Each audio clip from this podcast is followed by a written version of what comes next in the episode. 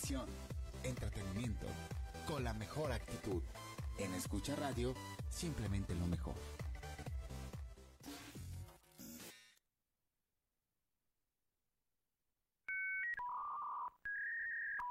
En Internet hay muchas, pero como escucha radio, ninguna.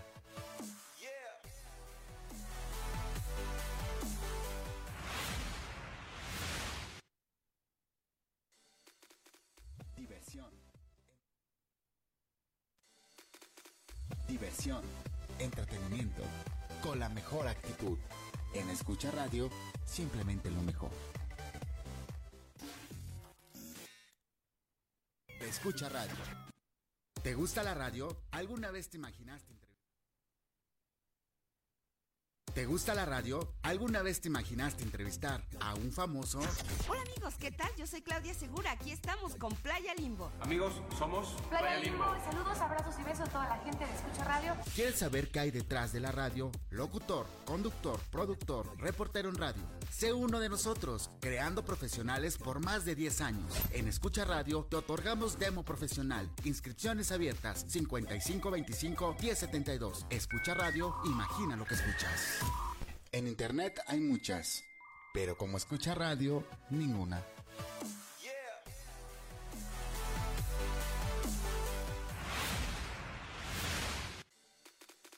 Diversión, entretenimiento, con la mejor actitud. En Escucha Radio, simplemente lo mejor.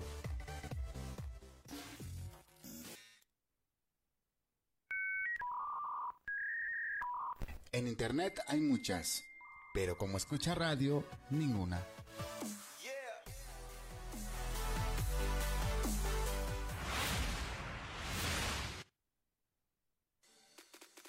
Diversión, entretenimiento, con la mejor actitud. En Escucha Radio, simplemente lo mejor.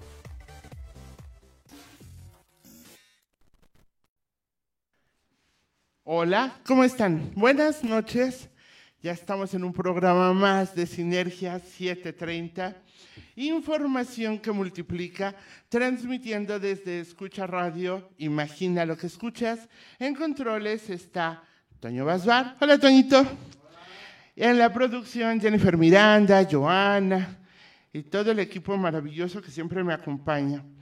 Les damos la más cordial bienvenida y además se tienen que quedar y compartan con quien sepan, porque eh, el invitado de hoy es una persona muy especial, es una persona que, que sabe mucho de muchas cosas, Fermín, pero tiene un fuerte aparte que es muy, muy padre, nos vamos a platicar de él, de su vida, y el tema es básicamente los libros que cambiaron su vida.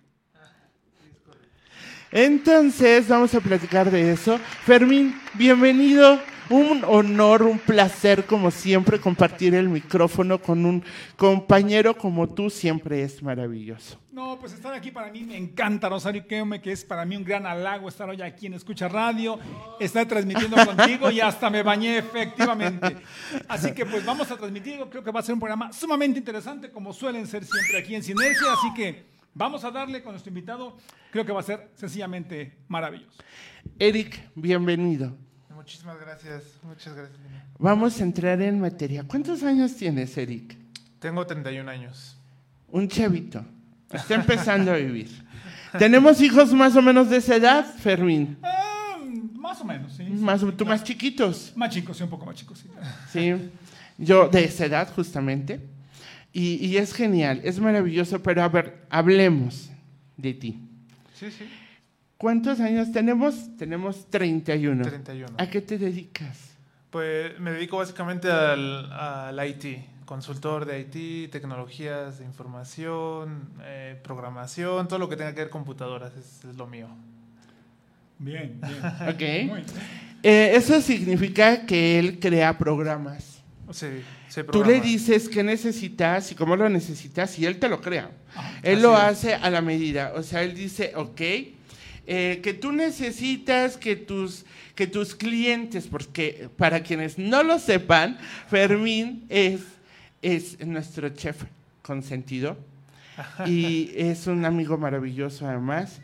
Y yo les puedo decir que Fermín eh, tiene un canal de YouTube, porque además es youtuber, y nos da tips de cocina y tips de recetas. Recetas, exactamente. Exacto. Y bueno, consulten su página. ¿Cuál es la página? Alegría tu paladar y me pueden seguir es en YouTube, pero también háganlo en TikTok y en Instagram igualmente como Alegría tu paladar. En TikTok también hay algunos comentarios, cuando en la calle hay algún suceso importante, pues me gusta darlo a conocer y lo subimos en las en las, eh, Sí, ayer estaba ahí platicándonos y actualizándonos acerca de la situación en el En el tráfico, exactamente. sí. en el tráfico fue un día caótico. Eh, y aquí en la ciudad prácticamente todos los días. Pero bueno, retomando, ¿qué haría Eric en, una, eh, en favor y en pro del crecimiento de Fermín? Por ejemplo, que Fermín tiene, y sobre todo ahora que ya vienen las fiestas decembrinas y eso, eh, Fermín hace, em, hace los, las cenas, él se dedica también a crear ya los eventos y las comidas para los eventos. Lo tienen que contratar, cocina riquísimo, se los digo yo que ya lo he probado en varias ocasiones. Vende unas salsas que no trajo, Ah, sí, sí, pero claro, que son, son riquísimas. Ah, sí traes aquí. Sí, sí, sí. A ver, ahorita, ahorita las ponemos aquí en la mesa para que las conozcan. Bien, si yo me dedico a lo que se dedica Fermín, hago esto que hace Fermín y tengo pedidos, y tengo pedidos y demás es que aquí está una mano amiga pasando cosas, ¿no? Eh, que, que, que Fermín tiene pedidos y que ya tiene un montón de clientes y que tiene que surtir y que tiene insumos que debe estar em, comprando constantemente, que cuáles son los básicos, que si los extraordinarios, porque le pedí a lo mejor salmón noruego y ese es el que no tenemos ah, en, en existencia y que hay que comprarlo y todo esto, ¿no? Entonces, tú podrías hacer una, un, un- crear un programa para que Fermín tenga sus clientes y de ahí se deriven los clientes más frecuentes, los que le piden tal, que si las salsas, que si el chimichurri, que si todo esto, y que a lo mejor hasta contablemente le pueda ayudar, todo eso lo podrías crear tú. Sí, hay, hay muchísimo que se puede hacer en muchas áreas. Es decir, mm, se puede hacer desde un sistema co- como lo que dices, es decir, que lleve clientes como, como un CRM, ¿no? Que lleva el control de clientes, agendas, eh, al agendador directamente, este, control de inventarios, entradas y salidas, consumos, etcétera. Todo eso, hasta puntos de ventas. O- ahorita estoy trabajando en un proyecto de, de hacer un punto de ventas. Eh, hay, hay muchos hilos de cuál jalar, ¿no? Pero a mí, o, sea, a mí sinceramente creo que lo que más me gusta de, cuando, cuando pienso en proyectos es, son cosas eh, que son tan prácticas y tan poco vistas desde mi punto de vista que creo que, por ejemplo, a mí lo que me gusta ver es que eh, uno de mis proyectos es quiero, quiero programar, hacer un programa que lo que haga es meterse a Twitter, meterse a Instagram, meterse a Google y empezar a ver tendencias de algún, de algún, de algún tópico en específico, ¿no? Por ejemplo, Como si una hablamos de comida, inteligencia artificial o algo así. lo hace No. programado. Ok. ajá. Yo le voy a decir, pues vamos a ver cómo está la tendencia en comida. No sé, a lo mejor podemos ver, pues, eh, si, si alguien escribe mucho la palabra pasta, si alguien me escribe la palabra pizza, si alguien escribe mucho la palabra tal, y yo puedo ir haciendo mediciones de cuánto escriben, cuánto baja, cuánto sube, etcétera. ¿Eso por qué nos sirve? Si yo, si yo pudiera saber que cada diciembre casi todos comemos pasta, ahora es como en- intuitivo, ¿no? Ese es un aprendizaje que nosotros adquirimos intuitivamente, Ujú, empíricamente. Pero cuando no es así de evidente, eh, tener una herramienta que te diga esas cosas es súper productivo. Si, alguien Claro, des- si alguien de pronto encuentra que, no sé, que, que la pizza se consume más... mm, En el mismo diciembre y no lo sabemos, por ejemplo. Ajá, pero diciembre, pues, ¿qué, qué haríamos? A lo mejor eso ya, ya, ya podemos tomar decisiones útiles, muy, muy productivas. Como pues en diciembre las pizzas están al no sé qué y, y la gente no se da cuenta, pero es que mucha, mucha gente va a querer buscar pizza y entonces ahí es donde uno agarra los clientes. Y a lo mejor creamos pizzas diferentes que sean únicas, personalizadas, Claro, inclusive. porque es lo que más está funcionando y no nos hemos dado cuenta. Tú Ajá. te das cuenta por la tendencia de lo que está pasando en el consumo. En el consumo. Ajá, es, Es correcto, correcto. Es correcto, es correcto. así Y es. eso le ayuda a tu negocio para que sea más productivo y jale más clientes. O sea, pasta sí, pero generalmente es una un espagueti a la boloñesa es lo que más se llega a consumir, ¿no? O sea, lo sí, dice exacto. una ama de casa. O sea, lo que más te piden es que el, el espagueti a la boloñesa o el espagueti a la crema o el espagueti al burro, Al ¿no? sí, claro. Eh, son como que los más usuales. Pero qué tal que tú haces una, una combinación o propones algo diferente y ya está porque eso te lo dijo ese, ese buscador, esa herramienta, Ajá. ¿no? Es como un, ahorita se me fue la palabra, ahorita me acuerdo, pero es como una big data, ¿no? Algo así. Algo así, Sí. o sea, de buscar en lo que tú tienes y en donde tú estás y demás, de tus medios eh, de redes sociales donde más te comunicas, eh, quién habla más de pastas, quién hace comentarios de esto, y, y tú decir, ok, puedo hacer a lo mejor un día una pasta para comer en casa, Claro. que sea diferente y la pones y le tomas tus fotos así maravillosas como lo haces y a lo mejor lo subes y dices o haces un video haciendo una pasta distinta y lo promocionas. Y ya está y eso te va a llevar a lo mejor a que en esta Navidad que yo te consumo a ti te pido la cena de Navidad tú me digas y qué tal que esta vez te ofrezco es una una propuesta, una sugerencia, que la pasta no sea al pesto, al burro, a, a la crema. Sino o- que esta vez va a ser esta poblana, va a ser diferente, algo, ¿no? por Claro, ejemplo, ¿no? claro. Y le agrego un ingrediente que sé que a ese cliente le gusta o a los clientes les puede llegar a gustar y ya estoy creando, estoy innovando y estoy proponiendo algo distinto. Entonces esas herramientas nos pueden servir. Sí, claro. Sí, Esa claro. es una. Esa es una de muchas, como decíamos, Se me la tendencia, por ejemplo, de la edad o del sexo, Ajá. está consumiendo más pizza de la que hablábamos o de la pasta, Sí. gente de 20 a 30. Entonces, en este caso es bien importante que este, peguemos por ahí. La tendencia está generando esta Exactamente. O le está gustando más a, los, a las mujeres este, adolescentes o a las mayores o a las abuelitas. Tú Ujú, juegas sí. con esas herramientas. La, la publicidad que hagas, por ejemplo, de, de algo puede estar más enfocado a, pues no sé qué se puede hacer si, si es hombre o mujer o niño, pero seguro la publicidad cambia. Entonces, en esos casos impacta más, por ejemplo, si, si, está, si está dirigida a esa, esa audiencia que ya sabemos o vamos a saber que, que es la que más consume, es la- tu, tu- Ah, tu muy bien. cliente. ¿Qué Ajá. tal? Muy interesante, claro. ¿Tú qué le pedirías? Muchas cosas, ¿eh? o sea, ya que se está dirigiendo a esto, la tendencia de lo que está sucediendo por edad, por sexo y qué es lo que pasa o cómo está jalando el mercado en la comida, ¿no? ¿Qué quiere la gente en fast food?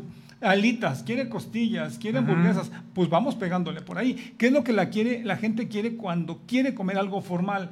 Le encanta la paella, Exactamente. ¿no? Y cuando son cumpleaños o fines de semana, entonces O es- si, el- exactamente, si el fin de semana a lo mejor el menú puede cambiar, porque a lo mejor entre semana la, mucha gente va a querer, no sé, comida saludable quizá, ¿no? Porque a lo mejor todos estamos interesados en cuidarnos.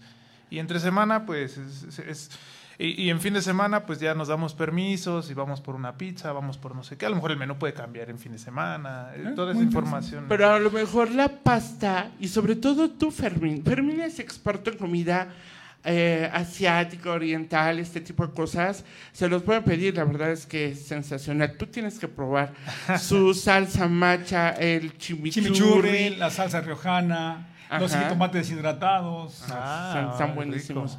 Y son, por ejemplo, un jitomate deshidratado, una pista, una pizza, perdón, con jitomate deshidratado, Uy, no. o sea, no te quiero Otra decir. cosa. Y a lo mejor se lleva bien, no sé, con un salmón. Con un sal- ah, bueno, sí, con. Yo la, ahorita que hablaste del salmón, Eh, Cole, ¿qué haces? ¿Qué es lo que hago? Es- esos jitomates esas tiritas, yo las frío en ese mismo aceite de olivo y encima pongo el salmón. Y lo que pasa y sucede es de que agarra un aroma tan especial con los jitomates y el salmón que no hay que hacer solo que ponerle únicamente un poco de sal porque ya viene sazonado los jitomates hidratados. Ok, Entonces, ok. riquísimos con tomillo. Entonces, no hay que hacerle más. Rico, Lo he estado ¿no? haciendo y es riquísimo. ¿no? Bueno, yo soy Él se vegetariano. cuida mucho, él es vegano. Ah, bueno. Vegetariano. Bueno, vegetariano. ¿Cómo queso? Eso, eso, por eso digo. Pero defínenos Eso. el, el ser vegetariano.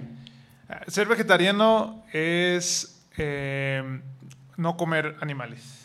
Ok. Hay varios tipos, hay varios tipos. Eh, eh, puede ser hasta el extremo de no consumir nada que venga de animales. Y hay otros casos como el mío, en el que yo, por ejemplo, lo único que no hago es comer animales, pero sí consumo Los derivados. derivados, como lácteos y huevo. Ajá. Lácteos y huevo es lo que yo como, exactamente. Por el tema de las proteínas. Exactamente, por dos razones. Uno, porque es menos impactante para el medio ambiente y para la crueldad y etcétera. Y segundo, porque comiendo huevo y lácteos puedo obtener todas las proteínas y las vitaminas que necesito como, como humano. ¿Cuánto tiempo llevas siendo vegetariano? Casi un año. ¿Y ha cambiado tu cuerpo? ¿Ha cambiado tu vida? Pues no, no siento que haya cambiado específicamente por ser vegetariano, sino por mi dieta en general. Ajá. Eh, pero sí, la respuesta corta es sí, me siento mucho más activo, mucho más ligero, eh, mucho me- mejor, o sea, siento que eh, sudo menos, tengo, me siento muy activo todo el tiempo, esos, esas cosas sí, pero siento que es más por, por, por la dieta que por, que por no comer carne directamente. Claro. Y bueno, ahora para Navidad, por ejemplo, Ah. ¿tú qué consumes? Yo, yo creo que en Navidad lo que haría sería consumir pura pasta. Fíjate, ahí, bueno, sí, con esta te voy a dar una respuesta. Continúa. Ajá. Eh, pura pasta, pero la verdad es que no sé qué más. Bueno, una pizza estaría muy bien porque yo soy adicto a las pizzas, pero em, directamente tendría que ser, no sé, o sea, bueno, eh, no, no, no, no comería el pavo, no sé. Ok. A romeritos. Ahí, ahí les va lo que yo he estado haciendo para gente que tengo clientes para temporada de Navidad, veganos o vegetarianos, y me dicen, ¿qué me recomiendas? ¿Qué puedo comer? Porque el vegano quizá ni siquiera coma queso, ¿no? Entonces, Ah, sí, aquí a los amigos de la radio que nos están viendo también les puedo decir, por ejemplo, hay una pizza muy famosa española que se llama la pizza Coca. O sea, así se Ah, llama porque se originó en un pueblo de Coca, España. Esa es la primera pizza, dijéramos, que no lleva queso. Es con la pasta, con la pasta este, de pizza y, y su base es jitomate, ajo y aceite de olivo. Únicamente. Ah, sí. Esto se mete a hornear hasta que se ponga galletoso y al final se le pone muchísimo cilantro. ¿sí? Y opcional, para los que ya sí quieren consumir, se le puede poner anchoas o sardina, que en este Mm. caso no sea tú, tú el caso. No, no. Pero con esto y un poco de sal de grano de mar. Es exquisita, sencillamente Mm. porque su base es el aceite de olivo, le da un gran sabor y el jitomate se pone en cuadros, no en, no en dijéramos, ya hecho una salsa. Entonces el jitomate agarras determinado sabor porque quedan esos pedacitos de jitomate Mm. con el ajo que Ujú. llevan una gran cantidad. Y la textura debe ser diferente y todo. muy la textura. Y se tiene que dejar que se haga como galletosa. O sea, no suave. Entonces eso cambia totalmente el sabor. A otra cuestión. Ah, suena por ejemplo, un puré de berenjena. Es exquisito. Ah, lo bueno, puedes comer he escuchado eso de la berenjena muchas veces. El puré de berenjena, berenjena asada, este, pimientos rellenos de Ah, berenjena, por ejemplo. ¿no? Y se le puede poner un poco de queso. ¿no? Y eso vuelve la cosa sensacional. Este, hay sopas, por ejemplo, una sopa de setas, una sopa de champiñones en caldillo de jitomate, que queda sensacional. Una sopa de ajo con queso y le pones crutones de pan. Algo también sensacional para Navidad. Eh, ¿Qué más se me ocurre? Por ejemplo, hay un guiso que yo he hecho mucho con jícama. He acostumbrado a guisar mucho la jícama, que aquí no lo consumimos. Jícama y le pongo, por ejemplo, lechuga, le pongo cebolla, lechuga y que queda realmente divina. Le pongo cebolla, le pongo ajo, jitomate, zanahoria, se guisa con aceite de ajonjolí y tienes un guiso. Lo acompañas al final con nueces de la India o cacahuate. ¡Wow! Entonces, hay muchas opciones para los amigos veganos, vegetarianos. Solo contáctenme, pónganse en contacto conmigo y aquí te doy algunas opciones. Y hay, Ah. así como lo que te comenté, hay gran cantidad de platillos riquísimos para la Navidad. Ah, sí, todo eso suena muy, muy rico, ¿eh? O sea, sobre todo, sabes que nunca he probado, nunca he probado la berenjena, pero he escuchado muchas veces que sabe muy rico. Sí, y no sé por qué la. y- O luego, por ejemplo, en berenjena. Porque se amarga, porque se Porque amarga, porque si amarga. no la cocinamos bien, sabe amargo. Fíjate que no sé por qué dicen eso. Yo nunca he tenido la oportunidad de probarla amarga. O sea, no sé en qué será. Yo desde que la pruebo y la cocino, nunca me ha pasado. Y otra forma, por ejemplo, probar la berenjena es co- cortarla en pedacitos muy finos, delgados, o sea, sacar pequeñas obleas, se asan con aceite de olivo, las enrollas, les pones queso y sabe aquello. No, es muy sencillo y sensacional. Todo con aceite de Mm, olivo. suena bien. Ajá. Y así hay mucho, Ajá, mucho por hacer, ¿no? ¿Sabes lo que, perdón, lo que es el baba ganoush? El baba No. ganoush es el puré de berenjena árabe, ¿no? Ah. Igual, es asar la berenjena, va prácticamente quemada al fuego, se quita lo que es la cáscara, la molemos un poco, bueno, con, machacamos lo que es la berenjena ya asada y ya cuando está asada, completamente el aroma es sensacional. Se le pone aceite de olivo, ajo, eh, pasta de ajonjolí, sí, que es también algo muy, muy árabe, este, jugo de limón y se acabó. Y a comerlo Ya, con pan ok. pita es, es el famoso baba ganoush. Baba es ganoush. exquisito. Ah, ¿Se dan Suena cuenta?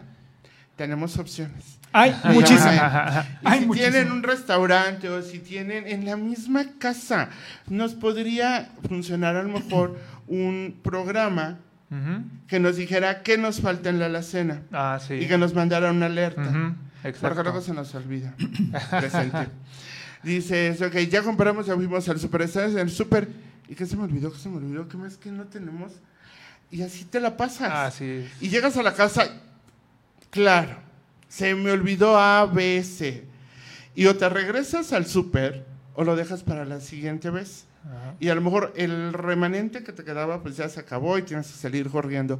Ese tipo de cosas, No, a lo claro. mejor en un programa chiquito, es una idea, ¿no? Eh, sí. Que tú sacaras un programa chiquito, una aplicación, Ajá. eso también lo puedes hacer. Sí, claro. Una Yo- aplicación que nos diga a las sí. amas de casa, a los cocineros, eh, de, de- de- de- de- de- desde los más pequeñitos hasta los más... Ah, Ah, ándale, algo que nos diga sí, que ya sí. subimos de, de peso, dice Toño, sí sería bueno. Eh, o te falta agua, Ah, también. No has tomado agua. ¿verdad. Toño? Te va a dragón. dragón. Estás a menos nada de que te dé un coma diabético. Esas cosas, ¿no? O sea, sí que sí sería funcional y muy bueno. Sí, sí. es Yo te pronostico un gran éxito y te vuelves millonario si haces Ah, una cosa estaría muy bien. Pero- Porque sí. ¿Qué- pero ¿qué quiere. otros programas son entonces que los que haces? Digo, hablamos ya mucho de comida, a mí me encanta, me maravilla, pero ¿qué proyectos también tienes? Digas, esos son los que a mí me, más me caminan, son los que más me funcionan en tu caso. A mí, a mí mis proyectos favoritos tienen que ver con el análisis de datos. Ah. Lo que decía, Lo que tomar datos, analizarlos, tomar decisiones con base en esos datos, eso es lo mío. A mí me encanta eso. Ajá. Hace ¿Qué estudiaste para eso? eh, sistemas, eh, ese es, es, es que tiene un nombre muy largo, pero es sistemas y bases de bases de datos y sistemas. Básicamente, es eh, tecnología de información y sistemas es, es correcto. Pero no es lo único. O sea, es un chico que estudia y estudia y sigue estudiando y se mete al diplomado A y al diplomado B Sí. y al curso A y Cursos. al curso B. Son, son muchos, de verdad, es una, es una eminencia. O sea, sí tiene cara de genio, sí es un genio. y es de familia, además, hay que reconocer que tienen una mamá y un papá que ah, como les han, Ah, los han apoyado en ese sentido. claro. Y, y que ustedes han desarrollado porque les encanta, son tres Mm. niños. Solo niños.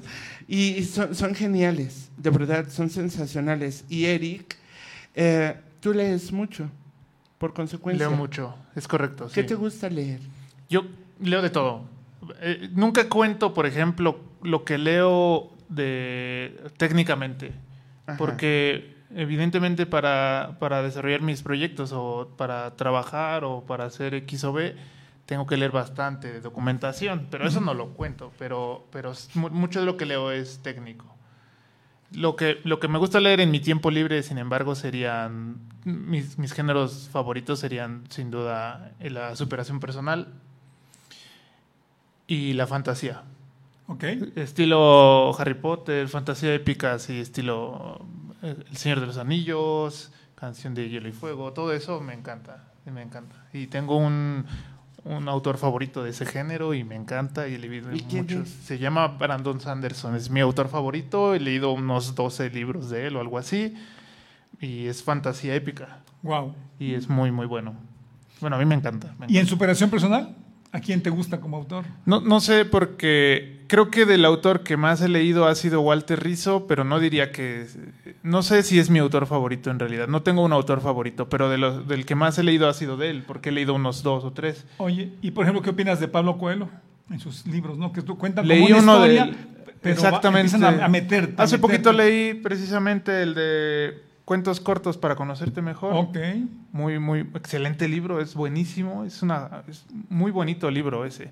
Y tenía por ahí uno de su hijo, que no me acuerdo cómo se llama su hijo, pero eh, también me gustó mucho. Sí, bueno, a mí me gustó también, yo he leído, yo empecé leyendo uno y de ahí he, leído como cinco o seis. Y a mí los que más me han encantado es El alquimista Ah. y El mago. O sea, y ahí he, leído una gran cantidad, mago, ¿no? sí. Porque te va a meter una historia, pero la vas a te va súper diciendo, supérate, mira, aquí estás, este, vete, métete, dale, tu vida está lista para que hagas lo que quieras. Y entonces es como muy motivador en mi punto de vista. Ok, ok. Sí, sí, sí. ¿Y tú qué piensas de eso? ¿A ti qué te transmiten sus libros? Pues eh, yo, yo creo que mm, ese tipo de libros de, de motivación son, eh, son muy bonitos para, pero son de moods, eso es lo que quiero decir. Ah, Yo siento que hay veces que necesitas escucharlo y lo lees y te hace mucha ilusión y lo ves y te, es lo que querías escuchar y te hace sentir muy bien. Y yo creo que esa sensación es, es, es, solo, es algo que solamente puedes encontrar en un libro, que encuentras que es tan íntimo y que lo lees y lo estás viendo y e- esa sensación es muy bonita. Y por eso creo que me gustan los de los de superación personal.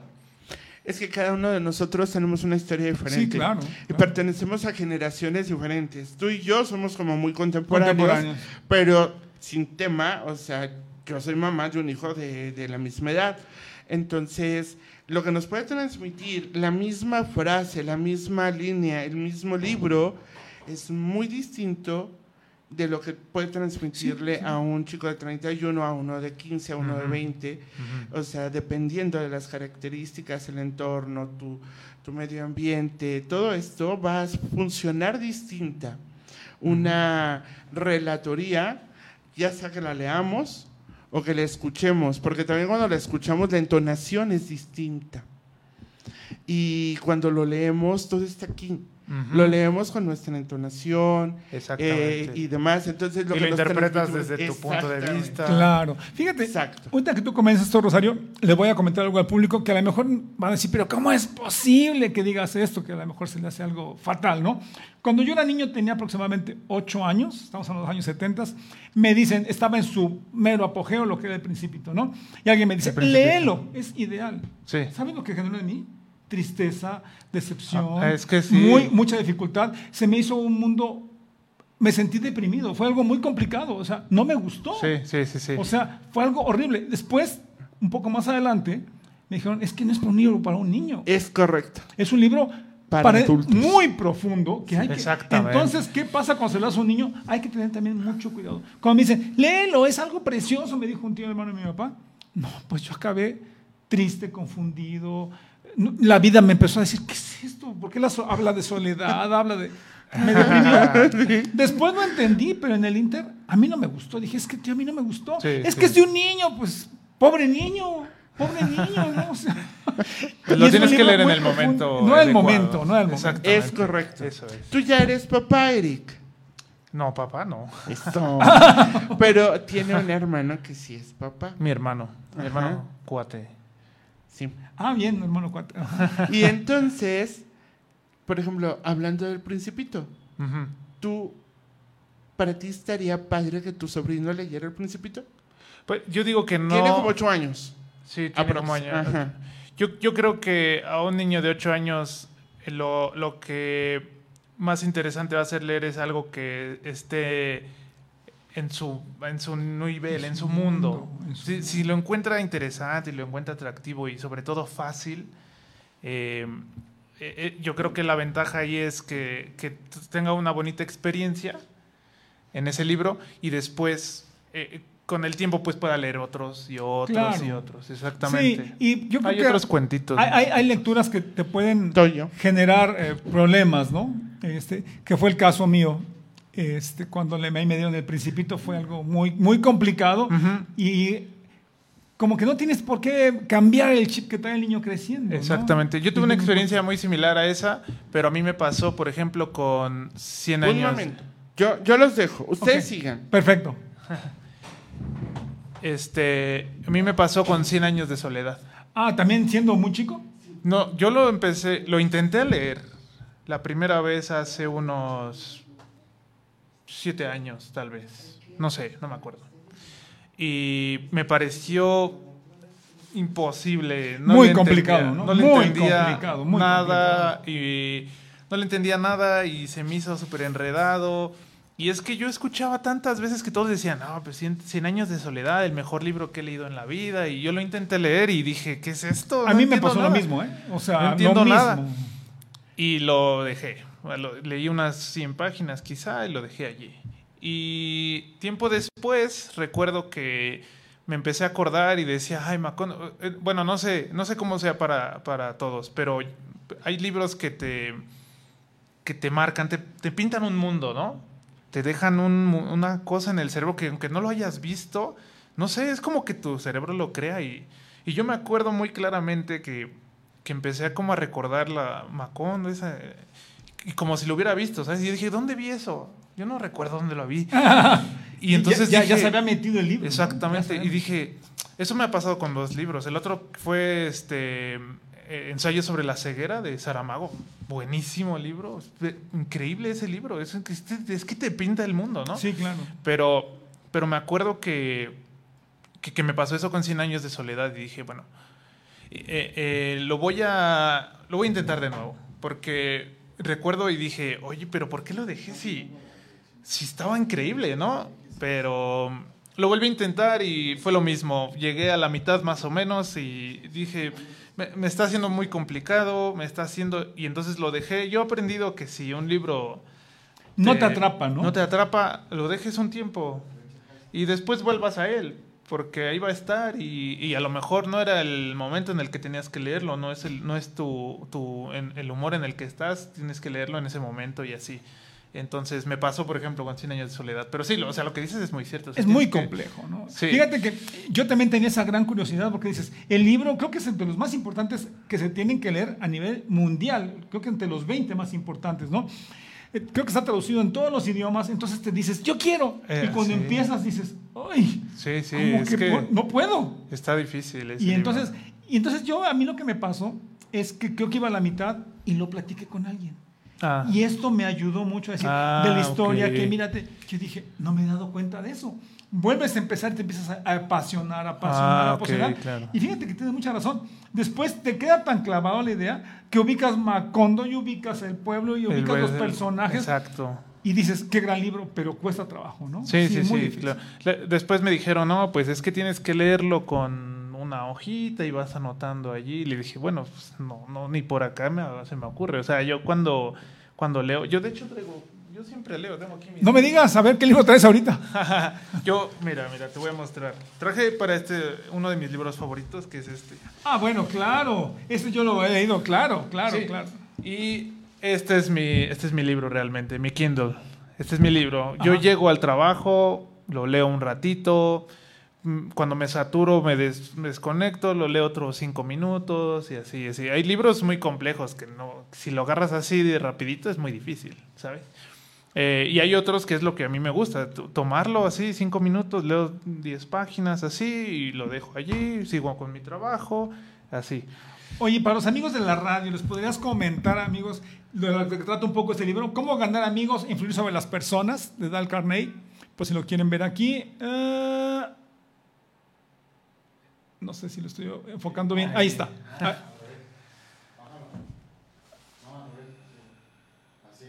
Que lo inclines, ¿no? Ahí, ahí, ahí.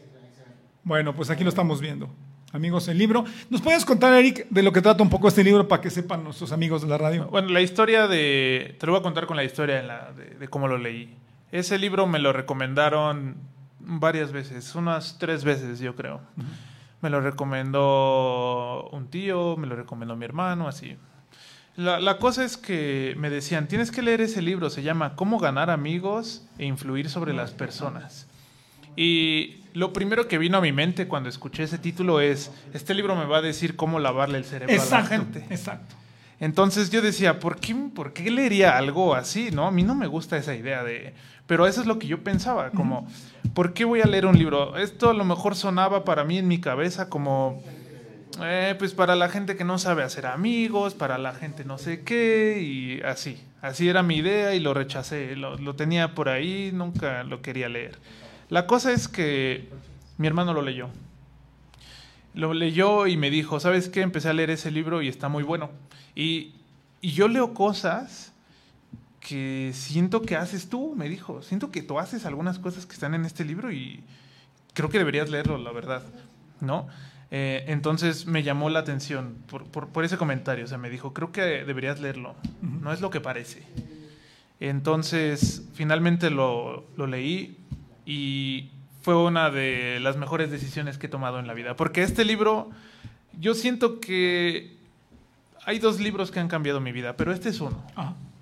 Y cuando lo leí, eh, quedé maravillado, maravillado. Este libro es una absoluta belleza, es algo muy bonito. Porque es, bueno, yo también lo digo, es como un autoconocimiento de Exacto. ti mismo, ¿no? No es que cómo influyas en la gente, sino es cómo conocerte a ti mismo Ajá. y en una serie de como de Sí. parámetros te des cuenta dónde estás y cómo bajar o cómo subir esa, es- en esa regla, ¿no? No es ni, ni por asomo algo así como cómo lavarle el coco a las Sí, demás no. personas, nada de eso, nada de eso. Realmente es cómo ser amigo de tu prójimo, cómo, cómo, a- a- cómo, es- cómo estar presente con las demás personas, cómo hablar Cómo con saber ellos. estar.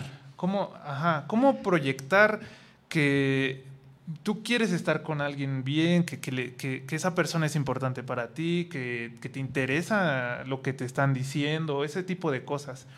Eh, yo, de hecho, si lo ven, está lo he le- colores. lo- y- sí, lo he leído ya, le, lo pongo ojitos así, lo subrayo. y me encanta, me encanta. Es un libro muy, muy bonito, muy bonito. Yo creo que todo el mundo debería leerlo. Buena recomendación. Y es cierto, porque además a lo mejor yo he leído algún libro que habla de lo mismo, pero resulta que no está hecho para mí. Eh, Ah, sí, va a ser claro. difícil de que lo entienda y habla exactamente del mismo tema, Ajá. pero está escrito con un De una- lenguaje que, que- que sí te checa, que sí va para ti y que captas inmediatamente el mensaje sin mayor problema. Hay libros atemporales, este es uno. O sea, es, es Este, de hecho, se escribió hace no me acuerdo, En cualquier pero- tiempo. Sí, sí, exacto. Este tiene, yo creo, 30 años, 40 años este libro. sí, ¿no? no, sé cuánto. 40 pero, o, pero muchos o años. más. Sí. Sí, sí, sí, sí, sí. Sí, tiene muchos, pero es muy bonito este libro, la verdad. El segundo, Ajá. el segundo libro que ha cambiado mi vida, de hecho, tiene que ver con lo que dices porque es de hábitos. Y la cosa con los hábitos es que algunos los adoptan de un modo, algunos otros se los tienen que explicar de una forma, algunos de otra y así. Y ah, hay, hay miles de libros, yo creo, de, de hábitos.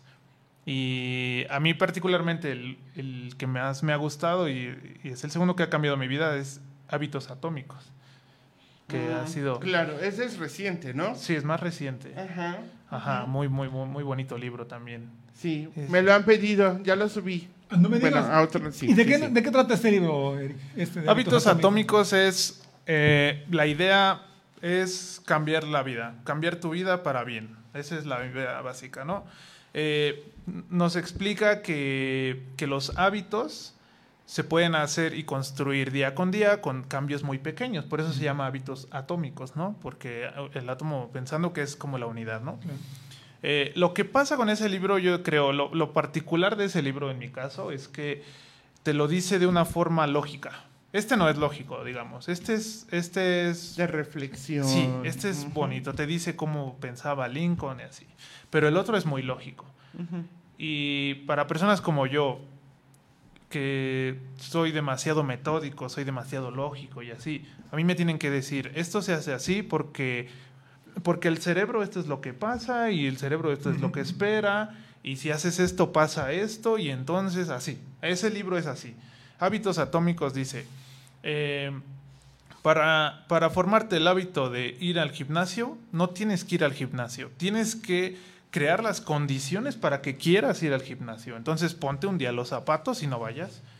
Un día ponte los tenis y sal y camina tres pasos y te regresas. Y al día siguiente vas y das siete pasos más. Y al día siguiente, cuando llegues a la mitad, vas a ver que es más fácil llegar más para allá y vas a ir y vas construyendo, construyendo y construyendo. Y vienen muchas, muchas cosas. Y entonces te explica muchas cosas. Te explica que el cerebro espera una recompensa, que, cuando tú haces, intentas un, hábito, le estás exigiendo a tu cerebro eh, un costo, ¿no? Le estás diciendo, este es tu costo, nos está costando trabajo, pero la recompensa no es inmediata, ¿no?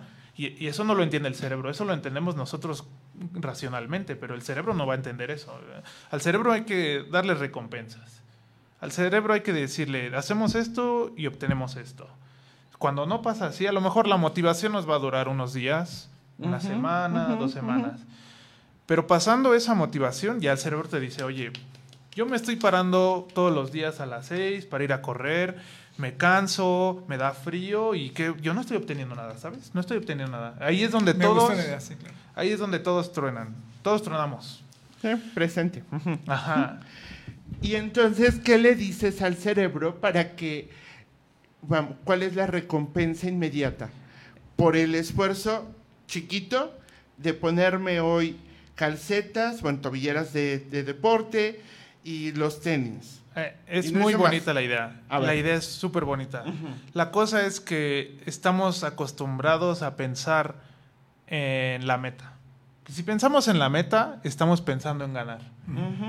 Pero la vida no es, no es sobre eso. ¿Qué queremos? Queremos convertirnos en otra persona. Entonces, queremos cambiar nuestro mecanismo de recompensa. Lo que sucede es que el juego no es para ganar, el juego es la vida, es, es el proceso. Entonces, tú le tienes que decir a tu, a tu cerebro, si yo me paro temprano, si yo hago este esfuerzo pequeño y así, me estoy convirtiendo en la persona que quiero. Y esa es tu recompensa. Tú dices, yo quiero ser una persona saludable. Y entonces exploras tu entorno y dices, ¿qué cambios puedo hacer pequeños para reafirmarme como una persona saludable? Y entonces ese día comes una manzana. Ajá. Te estás convirtiendo en una persona saludable. Esa es tu recompensa. Y tienes que trabajar con recompensas que son más o menos inmediatas. Por ejemplo, otra recompensa inmediata es, si, si como saludable, claramente voy a bajar de peso. Pero esa no, es, no puede ser tu meta, porque eso va a tomar meses. Va a tomar meses. Tu recompensa es que si comes saludable más o menos tres días, te vas a sentir muy activo. De pronto al cuarto día o algo así, vas a tener más energía, vas a poder subir más escaleras, vas a sentirte más ligero, eh, vas a poder ir con alguien y decirle, ¿sabes qué? Llevo tres días, cuatro días comiendo muy bien. Esa es tu recompensa, te estás reafirmando como una persona que lo estás haciendo, que lo estás, te estás sintiendo saludable, te estás sintiendo activo. Entonces dices, yo voy a seguir comiendo saludable porque quiero sentirme ligero, quiero sentirme fuerte, quiero sentirme ágil, quiero sentirme bien conmigo mismo, quiero reafirmarme como persona, como una persona saludable, etcétera. Entonces, a tu cerebro dice, ah, bueno, ok, va- por ahí van los tiros, ¿no? Entonces, No. si yo hago acá, si, si yo, si yo coopero con, con esto, entonces obtengo esto que es mi recompensa, ¿no? Eh, la cosa es que sí es verdad que hay cosas, no, no nos podemos comer el mundo tampoco, ¿no?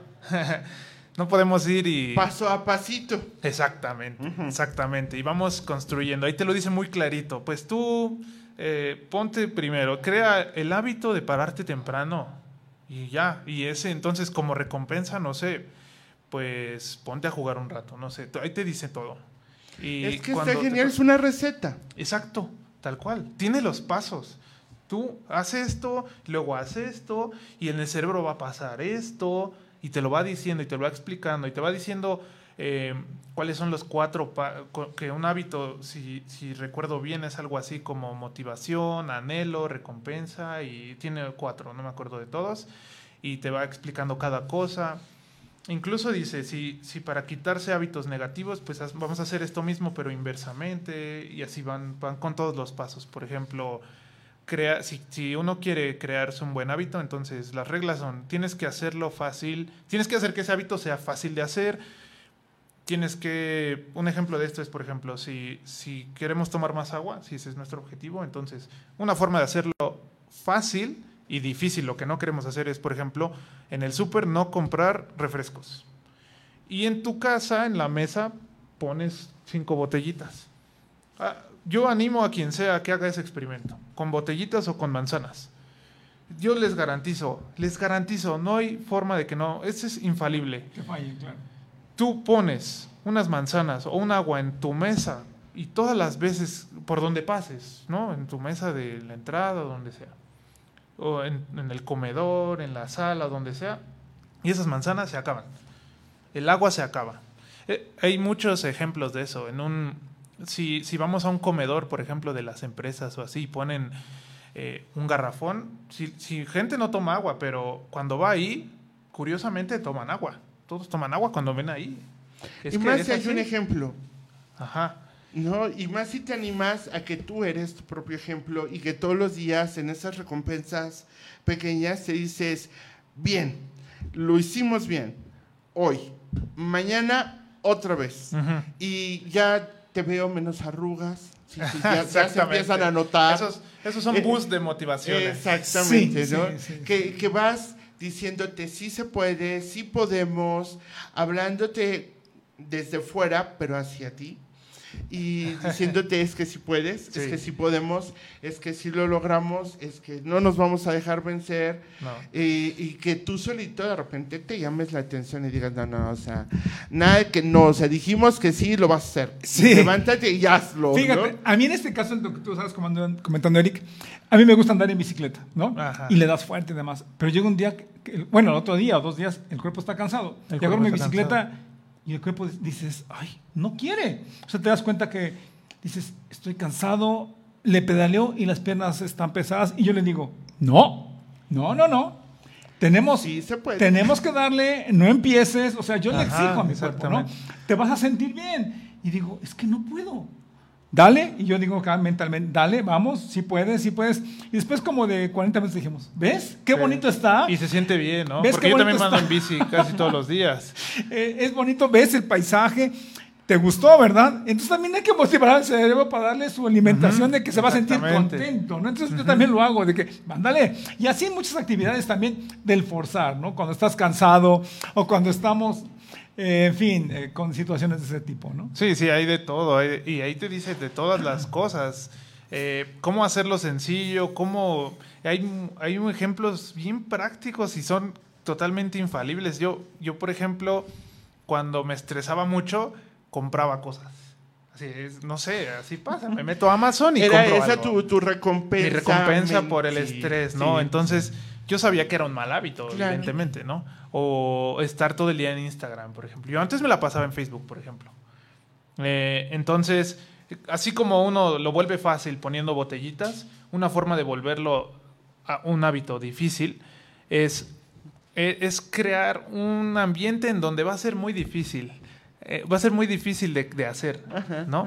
Entonces, por ejemplo, un, un ejemplo muy sencillo es elimina la aplicación. Y voy a ver Facebook, sí, pero lo voy a Uy, ver en el cruel. navegador. Pero la mente va a decir, ¡No! Exactamente. Te va a costar trabajo. O sea, por ejemplo, yo eliminé Amazon. Y entonces dije, si necesito comprar algo, pues puedo meterme al navegador, claramente. Pero eso no pasa. Como al cerebro le cuesta más trabajo. Y el, y el cerebro es del mínimo esfuerzo. Sigue la ley del mínimo esfuerzo todo el tiempo.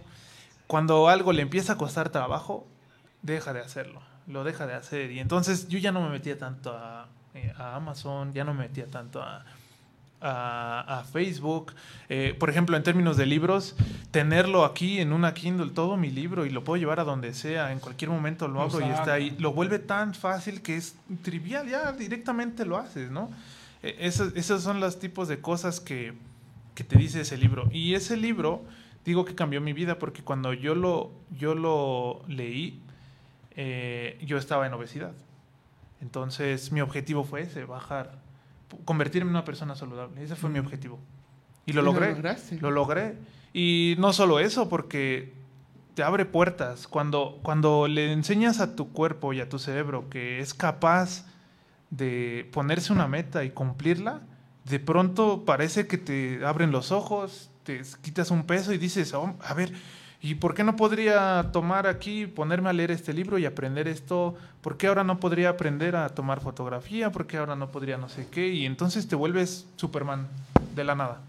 Sin duda, Todo. sin duda. Y eso es tan fácil también para el cerebro que si lo acostumbramos a hacer las cosas fáciles, pero las que son positivas y que nos suman, pues Ajá. sin tema, vamos hacia arriba y vamos sin, sin bronca hacia un porvenir más saludable en todos los sentidos y más exitoso en todos los sentidos. Igual sucede si seguimos metidos en, en Amazon y en todo lo demás. Ese mismo entrenamiento es el que nos lleva hacia, hacia lugares y hacia situaciones que en muchas ocasiones terminamos arrepintiéndonos y diciendo, pero ¿por qué no me esforcé un poquito más? Es que sí podíamos, ¿no? Es como una lucha contra las adicciones, tal cual. ¿Sí? Y son Sí. adicciones, de verdad. Y es son que, la, es que lo- los que crean las redes sociales no, no son bobos. Claramente saben que si entran y le dan esa inyección de dopamina con, con estar viendo así, van a consumir más y más redes sociales. Estás luchando contra esas empresas que, que invierten millones para saber cómo hacer que la gente se meta más y más. Eh, y claramente, si se vuelve algo súper sencillo, lo abres, ya está todo ahí, nada más tienes que, literalmente, es hacerle así y ya ves todo el tiempo, horas pierdes ahí. Eh, es que se vuelve muy fácil y refuerza, de cuenta. Si, si el hábito que sea, lo, lo que sea más fácil de hacer, eso es lo que tu cerebro va a hacer.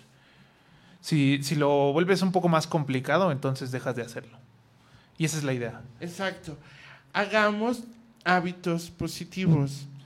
Y fíjate, Unámonos a eso. eso que dice Rosario es bien importante. Y yo tengo mucho tiempo de no hablar con, alguien que le encante la lectura, ¿no? Y es tan bonito porque creo que lamentablemente lo estamos perdiendo, ¿no? En este México, en este mundo, cuando hoy es mucho más sencillo poder anexar, como tienes tu aparato, aquí un libro, o dos, o tres, no sé cuántos. Sí, ahí tienes muchos. ¿no? Es mucho más sencillo y es cuando menos nuestra población.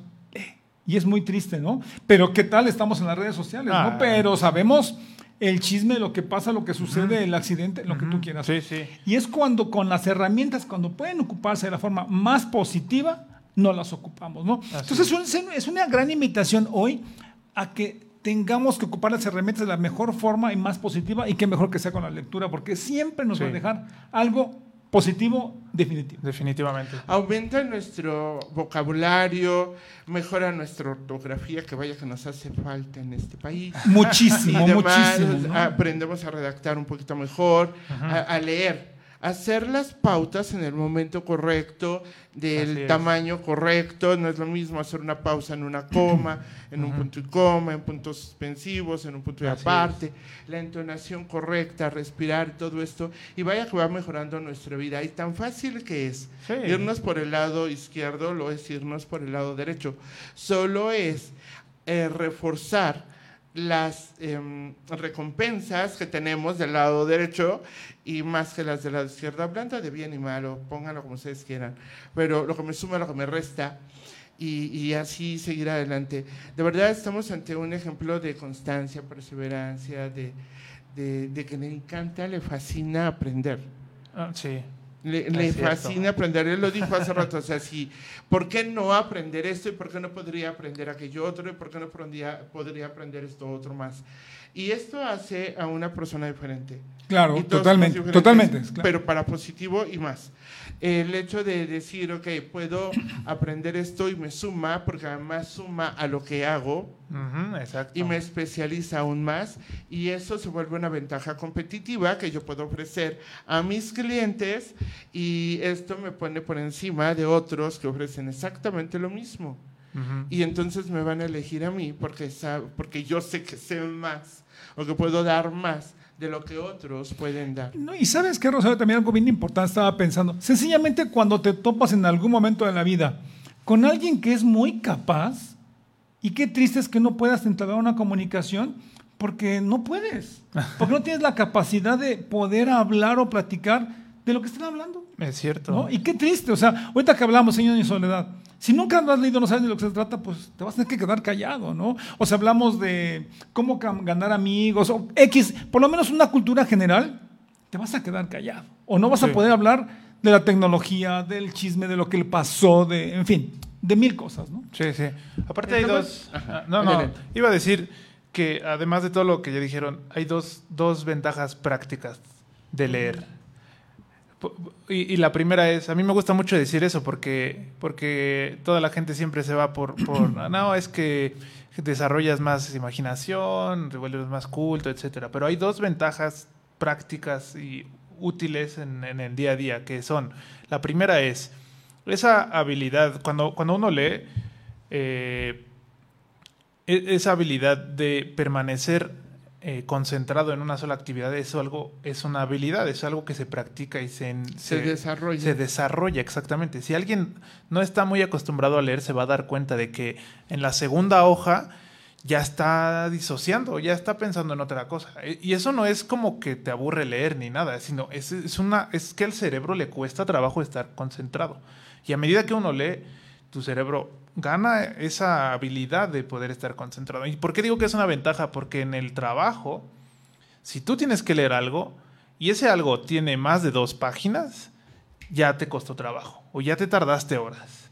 Entonces, una ventaja súper útil y muy práctica eh, cuando uno lee es que si tienes que leer algo en tu trabajo, tienes que investigar, porque mi trabajo es mucho de investigar y desarrollar cosas, y tengo que investigar y leer documentación. Si no pudiera concentrarme por horas, me costaría muchísimo trabajo, es que sería imposible, ¿no? Esa es la primera. Y la segunda es, claramente, que aprendes a leer muy rápido. Lo empiezas a hacer Esa ya. es otra, claro. Entonces, lo mismo, si vas a un lugar, a un trabajo, lo que sea, y yo, por ejemplo, que yo, por ejemplo, que no puedo, eh, más bien que tengo que tener una agenda tan meticulosa, donde yo, yo de hecho transcribo mis conversaciones y mis llamadas porque tengo muchos pendientes. Si no pudiera leer rápido, porque cuando me llama mi jefe, me dice, oye, el proyecto de tal, no sé qué, y mientras me está escribiendo, estoy buscando esa información. Si no lo puedo leer así, todas mis conversaciones, ya perdí ya me quedé atrás. Entonces, leer rápido es una ventaja y una habilidad útil en la práctica. En la Además vida. de- en la vida, claro. Además de todas las Y en- demás que Y dijeron. en todas las áreas, pienso yo. Sí. Leyendo recetas, escribiendo recetas, eh, para los abogados, para los arquitectos, para, para, Para todos, todos. pues, para todos. Redactar un texto que a veces en algún momento tienes que redactarlo, la misma lectura te da la facilidad para poderlo Sí, hacer, claro, ¿no? claro. Entonces son, es- son mil cosas. Antes de continuar, tengo también, por aquí tenemos A ver, llamadas. Erne, Erne- a Consuelo Mensajes. Batista. Dice, si algunos libros dejan experiencias maravillosas, felicidades a ustedes que tienen ese hábito de leer. Pues muchas gracias. Y Antonio Basbar nos comenta, ¿el comerse está de moda? ¿Lo aplicas? Pues sí. Eh, sí, bueno, el e-commerce no es algo que yo, yo haya aplicado directamente porque es, es un área demasiado competitiva, competitiva y, y competida, quise decir, de hecho. Eh, el e-commerce es algo muy bueno, eh, para las empresas y todo. Me encantaría dedicarme a eso, pero no es algo que uno desarrolla, sino directamente es algo que manejas y lo aplicas a una empresa. Es algo muy padre, la verdad. E-commerce está muy bueno. Muy bueno. Eh, yo no desarrollaría una aplicación desde cero para hacer e-commerce, ¿No? pero no porque sería demasiado complicado.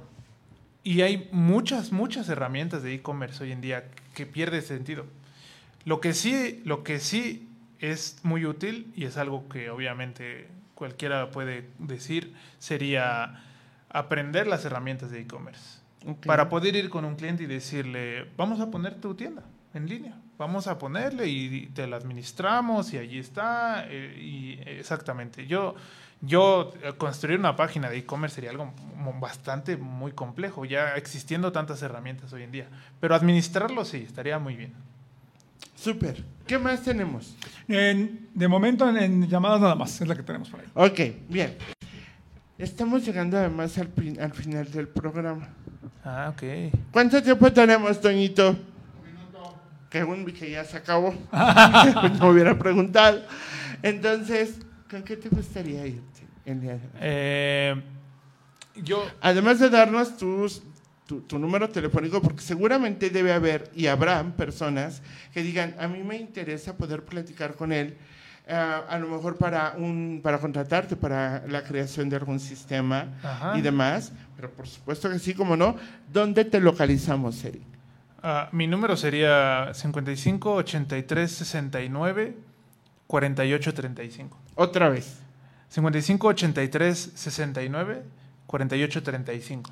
Ahí lo encontramos, ahí lo pueden ustedes contratar. Ya saben cómo habla, se desenvuelve, es un chico genial, sumamente inteligente, aprovechenlo, por favor. Y ahora sí, cerramos. Ah, yo creo que si tuviera que cerrar con algo, les diría que hay libros que tenemos que leer, no importa quiénes seamos y no importa a qué nos dediquemos. Y si tuviera que elegir dos, sin duda serían Cómo ganar amigos e influir sobre las personas y Hábitos atómicos. Ah, Han cambiado mi vida de muchas maneras y yo creo que es algo que cualquiera le va a sacar provecho en cualquier momento. Creo que sí. Pues aquí es una gran tarea, amigos. Unos libros excelentes para quien quiera la superación personal, para que quieras es. aprender algo más sobre uno mismo. Estos libros, así que Sí. aquí está la propuesta para que lo podamos hacer en casa. ¿Y tú con qué te vas? No, pues ha sido un día maravilloso para mí. Creo que la experiencia de alguien que eh, lee de una forma muy profunda, que es- puedes tomar una, una decisión de decir, yo puedo recomendar, creo que vale mucho la pena tomar en cuenta lo que estás tú diciendo, ¿no? Porque por lo que comentas, te encanta leer y hay que hacerle caso a esto. Y una gran recomendación a los amigos, lean. Lean, eh, no tiene que ser esas eh, lecturas tan complicadas, tan profundas, pero tengamos ese hábito y enseñemos a los hijos, a los amigos, a los niños, que es bien importante y nos va a dejar cosas sencillamente maravillosas para toda la vida. Y sobre todo vamos a sumar en nosotros mismos, para nosotros mismos, y eso es indescriptible. El día de mañana, paso a paso, con el tiempo, nos vamos a dar cuenta de ello y vamos a decir, bien, eso, sí se puede. Y bueno, a mí no me queda más que agradecerles a ambos. No, muchas Fermín, gracias. por compartir, como siempre, una delicia. Eric, muchísimas gracias por haber estado aquí. Gracias por compartir un poquito de su vida. Es importante que conociéramos a Eric. Ustedes conocen, ahora ya saben, lo pueden contratar. Y, y los plus que tiene. Yo soy Rosario Guiberra, me despido de ustedes. Esto fue Sinergia 730, información que multiplica. En controles, Toñito Basbar. Nos vemos, Toño. Gracias. En la producción, Jennifer Miranda, Joana. Gracias, chicas. Gracias a todas. Estamos a, tra- a través de Escucha Radio. Eh, imagina lo que escuchas. Nos saludamos la próxima semana en Sinergia 730. Se despide Rosario Guiberra. Pásenlo muy bien. Hasta la próxima. Hasta la próxima, amigos. En internet hay muchas, pero como escucha radio, ninguna.